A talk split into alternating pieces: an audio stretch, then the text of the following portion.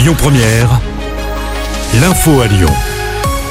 Bonsoir à tous. Plus que quelques heures à patienter l'inauguration de la LDLC Arena. C'est ce soir à l'occasion d'un match d'Euroleague entre l'Asvel et le Bayern Munich programmé à 20h. L'entre est situé près du Groupama Stadium à Dessine et il peut accueillir 12 000 supporters en configuration basket, 16 000 personnes lors des concerts. De nombreux shows ont déjà été annoncés. Florence Foresti, Sting, Green Day, mais également du catch. Plus d'une centaine d'événements peuvent être organisés chaque année dans ce site flambant neuf. L'OL fixé le 6 décembre concernant les incidents en tribune lors de l'Olympico. On rappelle que certains supporters rodaniens sont accusés d'avoir fait des gestes racistes aux fans marseillais.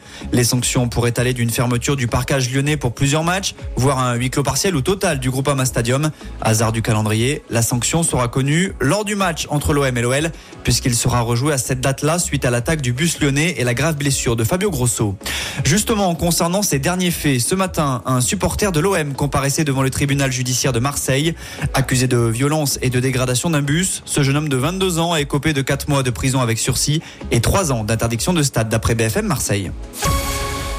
Il souhaite réduire la durée d'indemnisation pour certains chômeurs. Bruno Le Maire, le ministre de l'économie, la mesure s'appliquerait aux plus de 55 ans. Il s'agit d'un moyen d'abaisser le taux de chômage à 5%. Selon lui, il est actuellement de 7%. La région bascule en phase épidémique du côté de la bronchiolite. Auvergne-Rhône-Alpes était jusqu'ici en phase pré-épidémique. Rappelons que cette maladie touche les enfants de moins de 2 ans et provoque des difficultés respiratoires. La bronchiolite est responsable de 45 000 hospitalisations par an. Elle n'aura pas de difficulté à faire ses emplettes pour Noël, une habitante de Tassin a remporté 100 000 euros avec un jeu à gratter qu'elle avait payé 5 euros.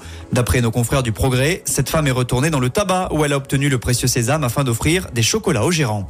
Et puis on termine avec cette info pour vous les sportifs. Si vous n'avez pas vos billets pour les JO de Paris l'année prochaine, pas de problème, le comité d'organisation va mettre en vente 400 000 nouvelles places. Ce sera dans une semaine tout pile, jeudi prochain. Les billets seront accessibles en ligne dès 10h. Il y aura des places pour tous les sports, sauf le surf, et ça fonctionne sur la base du premier arrivé, premier servi. Écoutez votre radio Lyon Première en direct sur l'application Lyon Première, lyonpremière.fr et bien sûr à Lyon sur 90.2 FM et en DAB+. Lyon Première